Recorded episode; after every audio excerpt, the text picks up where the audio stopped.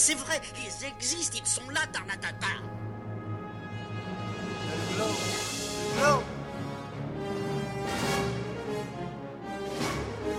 Il faut qu'on.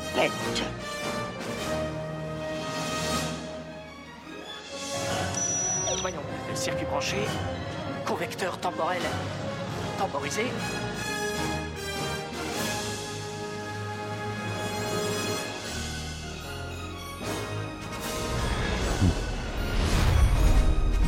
Sur Histoire d'en dire plus. Bienvenue. J'espère que tout le monde va bien. Aujourd'hui, on parle euh, d'un film de Brian De Palma. Mission Impossible. Allez, c'est parti, mon kiki.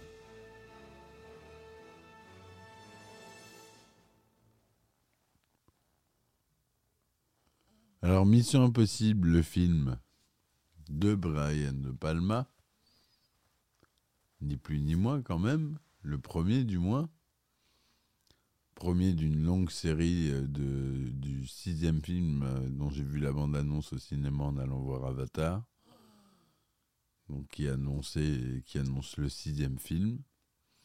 Celui-là, c'est le premier. À la réalisation d'un Brian De Palma, au scénario, on retrouve le fameux David Kep, sur lequel on a parlé sur de nombreux euh, podcasts. David Kep, un grand scénariste. C'est le sixième scénariste le plus populaire de tous les temps. Avec euh, une recette aux États-Unis de 2,3 milliards de dollars. Il est également auteur de romans de science-fiction. Et on a Robert Town. À la musique, on a le grand Danny Elfman, le copain de Tim Burton, en acteur principal. En acteur principaux, ça sera mieux même. Tom Cruise, Emmanuel Béard, John Voight, Jean Reno, qui a fait une incursion dans le cinéma américain. Je crois que c'est une de ses premières. Je sais. Oui, si, parce que Godzilla, c'était après. Donc. euh, c'était bien la première fois qu'il apparaissait dans, un, dans une énorme production américaine. Américaine, pas que. Euh, elle est anglaise, écossaise et tchèque. Il y a beaucoup de scènes qui étaient tournées en Tchéquie. C'est une société de production Cruise Wagner Production. Donc, euh, c'est déjà produit par Tom Cruise. Et la Paramount. Mission Impossible, c'est le premier opus de la série de films inspiré par la série télévisée Mission Impossible, créée par Bruce Geller, diffusée dans les années 60 à 70. hein. C'est un très très grand succès commercial.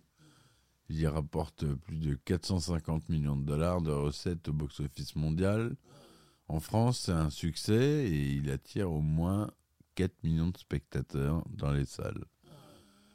Donc, euh, un synopsis rapide Jim Phelps et ses agents de l'IMF, Impossible Mission Force, sont envoyés à Prague avec pour mission d'appréhender un espion ennemi lors d'une réception dans la- l'ambassade américaine. Cet homme, Alexander Golistin, s'apprête à dérober une disquette contenant la liste secrète des agents infiltrés en Europe centrale. Mais au cours de l'infiltration, Jack meurt empalé dans une cage d'ascenseur et Jim est abattu sur le pont Charles et tombe dans la rivière Vladva. Claire et Anna sont tuées dans l'explosion de leur voiture. Sarah, qui suivait Golistin, tombe tout comme lui dans un piège et est mortellement blessée par un tueur qui la poignarde et la dérobe la litre énocée, non officiellement couvert. L'un des survivants, Ethan Hunt, Tom Cruise, ayant assisté impuissant à la mort de ses équipiers, avant de s'enfuir, contacte euh, son supérieur, Eugene Kittredge, pour l'informer du décès de ses coéquipiers. Ce dernier lui donne rendez-vous dans un restaurant de Prague. Là-bas, il lui révèle que la liste était un leurre pour piéger une taupe infiltrée dans l'équipe et qu'il avait chargé une autre équipe de Mission Impossible de les espionner durant l'opération sans que l'équipe de Jim ait été mis au courant. Cette taupe, portant le pseudonyme de Job, comptait les revendre et revendre la disquette à un trafiquant d'armes connu sous le nom de Max. Comprenant que ses amis sont morts pour presque rien, Hunt devient fou de rage, d'autant plus que son directeur le soupçonne d'être la taupe car c'est le seul survivant. Utilisant une tablette de chewing-gum explosif pour provoquer une diversion, il prend la fuite en sachant que son supérieur va le désavouer. Retournant à la planque, le fugitif entre en contact avec Max et il comprend que le nom de l'opération fait référence au verset biblique 3.14 du livret de Job et s'en sert pour le contacter le trafiquant. C'est là que Claire euh, entre dans l'appartement. Elle lui explique qu'il a quitté la voiture plus tôt que prévu. Il refuse de la croire, mais il finit par lui faire confiance, mais après avoir fouillé et avoir inspecté un peu euh, tout autour. Il reçoit alors un message du vendeur d'armes Max qui fixe un rendez-vous avec lui. Cependant, il découvre que Max est une femme et qu'il détient une fausse liste récupérée après le meurtre de Goldstein. Malgré ses recommandations, Max commence la lecture de la liste équipé d'un pisteur pour le localiser. Ethan finit par se faire entendre et Max à fuir avant l'arrivée de Kittridge et les hommes de la CIA. Séduite par l'attitude de l'espion, elle lui demande de lui ramener la véritable liste énoncée contre une faramineuse somme d'argent. L'agent accepte, mais à une seule condition, connaître l'identité de Job. Il doit donc se procurer la liste en sécurité à l'anglais, siège de la CIA. Pour cela, il doit se trouver des partenaires, si possible désavoués. Son choix se porte sur Luther Stickel, informaticien renommé, et Frank Krieger, un pilote d'hélicoptère brillant en infiltration, mais aux méthodes plutôt violentes. Leur mission est de pénétrer dans le bâtiment déguisé en pompier, utiliser les conduits d'aération pour se rendre dans la chambre forte et récupérer la disquette. L'opération est un succès et l'équipe met la main sur la vraie liste. De retour à Londres, Hunt se rend compte que Krieger est obnubilé par la liste rénocée et surtout par l'argent qu'il pourrait en tirer en la revendant. Il soupçonne sa fidélité et le démasque lorsqu'il tente de le doubler en croyant voir la liste. Plus tard, à la télé, il apprend que la famille a été arrêtée pour trafic de drogue. Et euh, quand il comprend que Kittridge veut le faire sortir de sa cachette, il, téléphone à celui-là à celui-ci depuis une cabine pour lui dire que c'est il fait une grave erreur, il raccroche et seulement quelques secondes avant que la CIA ne le localise, elle a seulement appris qu'il se trouve à Londres. C'est alors qu'Ethan se trouve face à l'homme de la cabine voisine, Jim Phelps. Il amène son ancien partenaire en lieu sûr et lui demande ce qui s'est passé à Prague. Phelps prétend qu'il a vu la taupe et qu'il s'agissait de Gene Kittridge, le chef de Mission Impossible. Mais cependant, Ethan a pensé à autre chose et réalise, aidé par une Bible oubliée par Jim, qu'il est plus logique que Jim lui-même soit la taupe, tuant tous les membres de son équipe à Prague avec la complicité de Claire et Krieger, qui manipulent des couteaux similaires à celui qui a servi à poignarder Sarah. Ethan décide d'agir. Dans le TGV Londres-Paris, il donne rendez-vous à Max pour le transfert de la liste rénocée et fait en sorte que Kittridge et ses hommes soient là. Le lendemain, dans le trajet, Max commence le transfert. Elle envoie son complice dans le fourgon à bagages pour récupérer l'argent, mais Luther Stickel, assis au siège voisin, doit brouiller le transfert pour retarder suffisamment longtemps pour que les agents de Mission Impossible repèrent Max. Pendant ce temps, Claire se rend dans le fourgon, elle tombe sur Jim et lui dit de prendre l'argent avant l'arrivée d'Ethan, qu'il devrait épargner afin qu'il soit accusé. Mais c'est en vérité à Ethan Hunt qu'elle parle, sous le masque de Jim. Soudain, Phelps surgit, récupère l'argent et braque l'espion. Mais ce dernier enfile une paire de lunettes caméra, transmettant l'image de Jim vivant à Kittridge.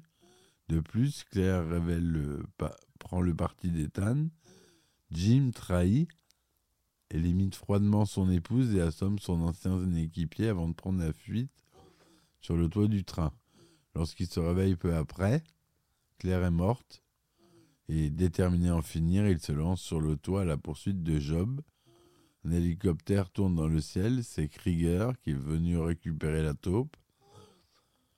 Dans la bataille, Ethan parvient à s'accrocher à l'hélico et au train. Krieger se retrouve coincé à l'approche du tunnel sous la Manche.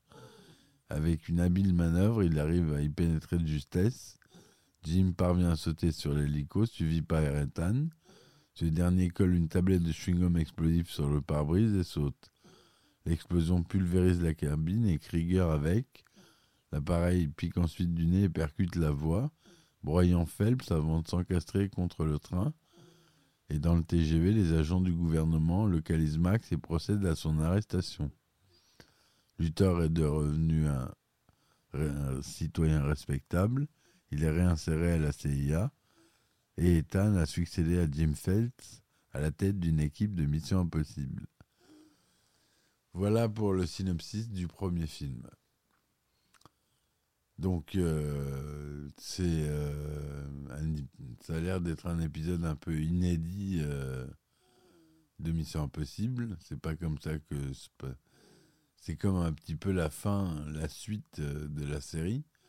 On a l'impression, parce que là, c'est la mort de tous les coéquipiers se retrouvent seuls, et Jim Phelps est, le traître. Donc, c'est un peu la fin d'un cycle et il vous le montre bien que ça va être le début d'un nouveau, d'un nouveau cycle.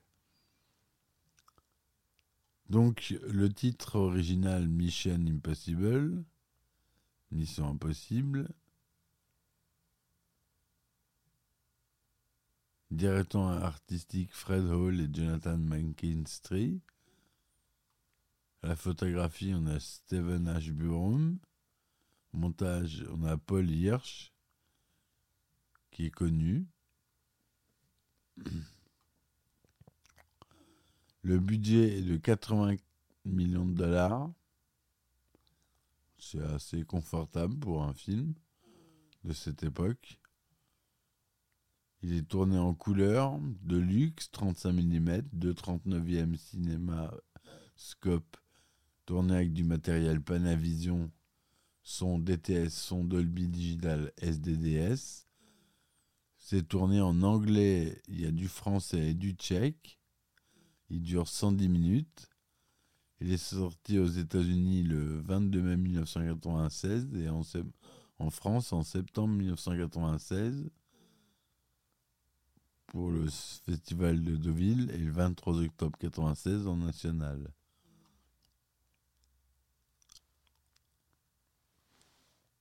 Tom Cruise joue Ethan Hunt, John Voight joue Jim Phelps, Emmanuel Béard, Claire Phelps, Henri Czerny, Eugène Kittridge, Jean Reno, Franz Krieger, Ving Grimes, Lutel Stiger, Christine Scott Thomas, Sarah Davies, Vanessa Redgrave Max, Ingera Burna été Anna Williams. On a Emilio Estevez qui joue euh, Jack Harmon, qui n'est pas euh, crédité. Le film est d'abord un projet développé par la maison de production fondée depuis peu par Tom Cruise et son ancien agent Paul Wagner, la Cruise Wagner, Wagner Production. C'est d'abord Sidney Pollack qui doit le réaliser. Tom Cruise vient de tourner avec lui, l'affirme.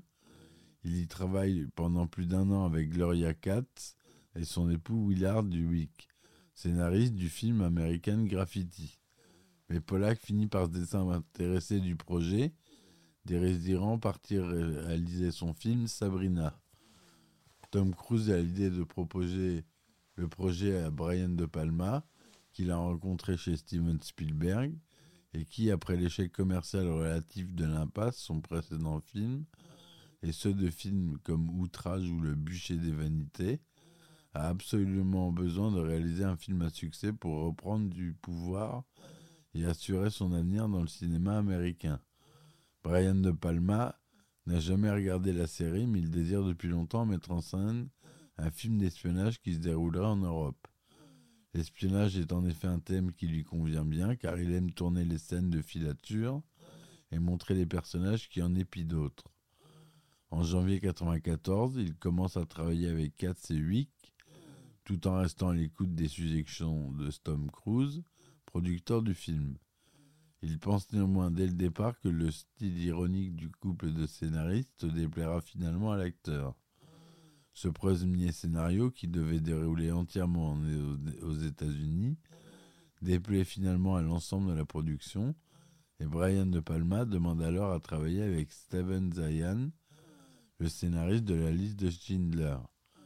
C'est Brian De Palma qui propose d'aller tourner en Europe. Il expliquera par la suite que ce n'était pas pour une question budgétaire.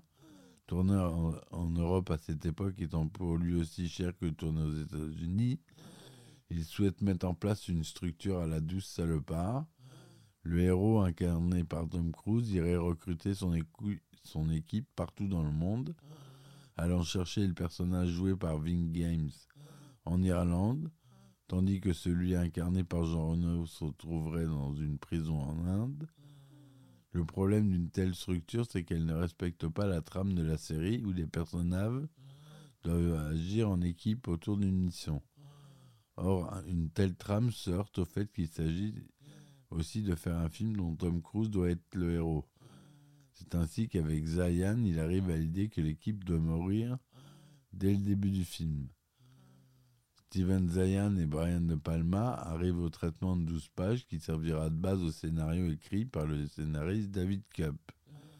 Ensuite, Tom Cruise demande à ce qu'un autre scénariste, Roberton, travaille sur le film afin d'étoffer les personnages.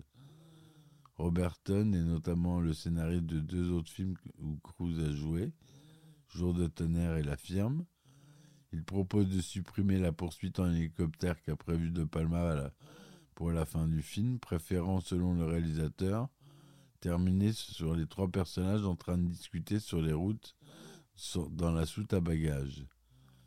De Palma insiste pour réaliser cette poursuite, arguant qu'un tel film doit se terminer d'une façon spectaculaire, sans quoi il est suivi par Tom Cruise.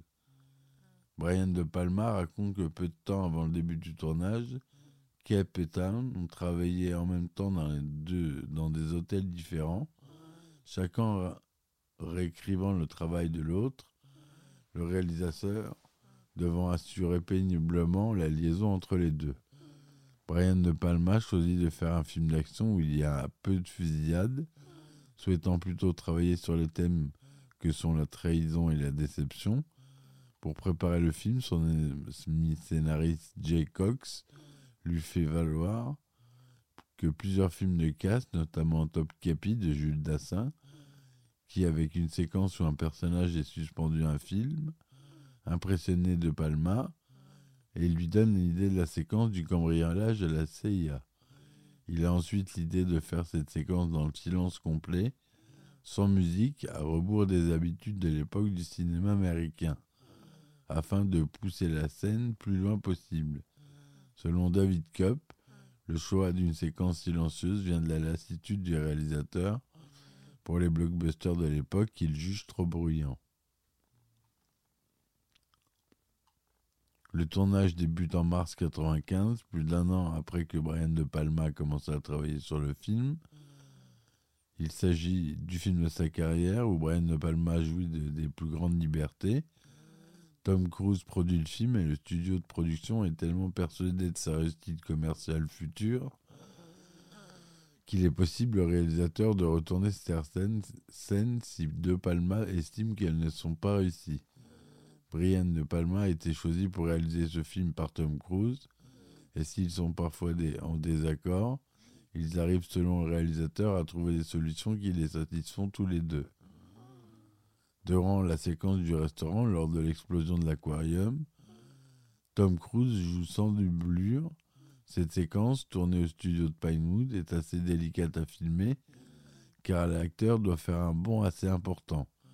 Elle est tournée une première fois avec un cascadeur, mais le réalisateur estime que le rendu à l'image est mauvais et demande à Tom Cruise de la tourner lui-même. Bien que la scène soit très préparée, Tom Cruise est un peu angoissé à l'idée de la tourner, mais il accepte de le faire par professionnalisme, déclarant néanmoins au réalisateur juste avant de tourner Tu sais, je suis qu'un acteur. En revanche, c'est un cascadeur qui joue dans le premier plan de la séquence lorsque Ethan s'enfuit. Comme beaucoup d'eau était déversée, il fallait un homme très rapide pour jouer cette scène. Les poissons utilisés dans la séquence sont des leurres en caoutchouc. La séquence dans la chambre forte de la CIA a été préparée par Brian De Palma sur un logiciel d'architecture, mais c'est le décorateur Norman Reynolds, connu pour euh, la Star Wars, qui lui a donné son côté science-fiction.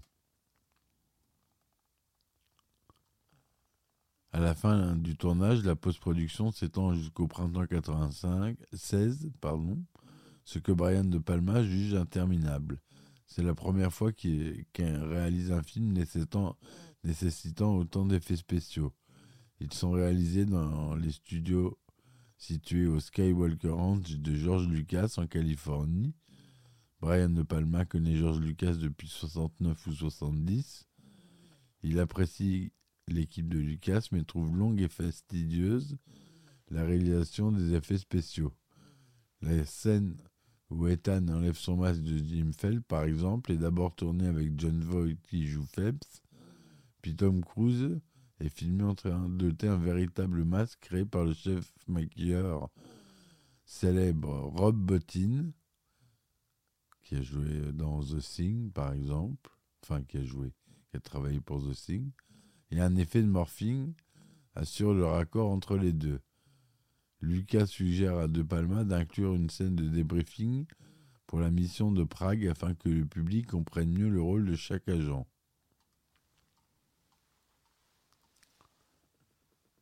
Aux États-Unis, le film reçoit les critiques partagées avec un léger avantage sur les critiques positives. 61% d'opinions favorables pour Rotten Tomatoes, Metacritic lui donne un 60%. On lui donne des qualités visuelles, mais on lui reproche un manque de dimension un peu humaine, malgré le casting qui reste impeccable. Hein. Il n'y a pas à dire. Emmanuel Béard, euh, John Voight, euh, très bon casting. Hein. Le film rencontre quand même un succès mondial avec 451, 457 millions 731 198 dollars de recettes pour un budget, un budget de 80. Aux États-Unis, il bat à l'époque le record de la meilleure ouverture d'un film le vendredi avec 11,8 millions de dollars de recettes et détrône des Terminator 2 le jugement dernier de 1991 avec ses 11,7 millions. Mission Impossible bat ensuite le record des recettes en 6 jours, avec 75 millions de dollars, qui étaient alors jusqu'alors détenus par Jurassic Park en 93. Enfin, ça continue, quoi. C'est un, fort succès. Il a eu euh, le Golden Screen des films ayant totalisé 3 millions d'entrées en 18 mois. Le prix BMI de la meilleure musique de film pour Daniel Elfman. Le Nova Award du producteur du film le plus prometteur pour Tom, Cruise et Paula Wagner.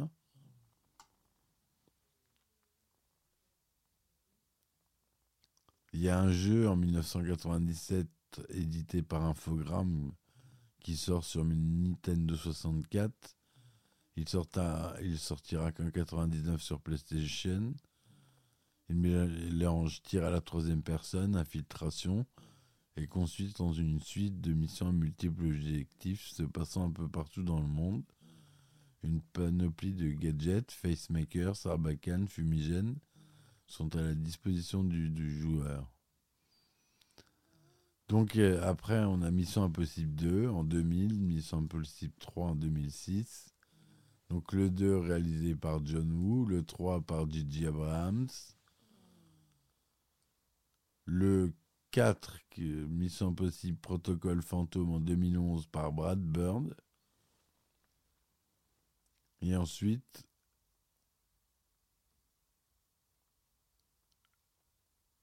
tous les autres, mais non, je vous dis des bêtises, il y en a 8 des films. Fallout. Mais je me suis mal renseigné. On s'arrête à Fallout en 2018. Et il y a le prochain qui sort bientôt. Voilà. J'espère que cette chronique vous aura plu. Euh, un bon film de Brian De Palma, pas son meilleur, pas forcément son meilleur. Il y a des films euh, de lui qui sont quand même un petit peu plus euh, avec un peu plus de profondeur. Mais euh, ça reste un très bon film. Moi, j'ai pas, j'ai pas regretté. Il a réalisé Mission to Mars, Snake Le Dahlia Noir, Femme Fatale, Scarface en 83, faut pas l'oublier.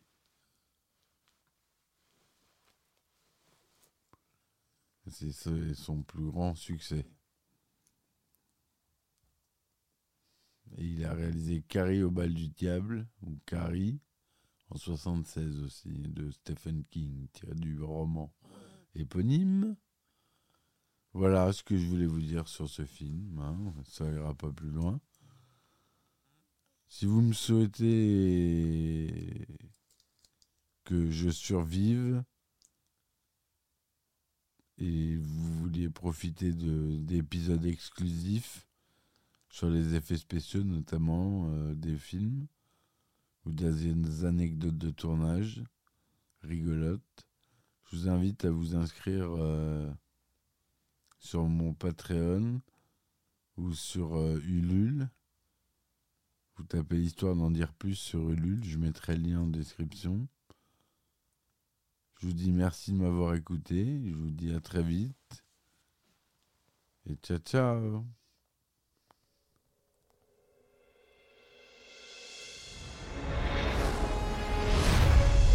Histoire d'en dire plus. Eh ben attendez, on est en France Allez, cul sec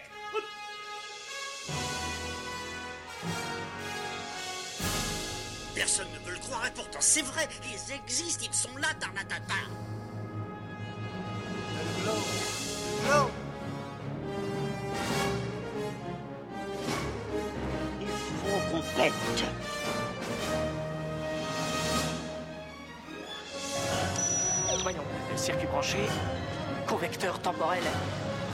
Voyons, circuit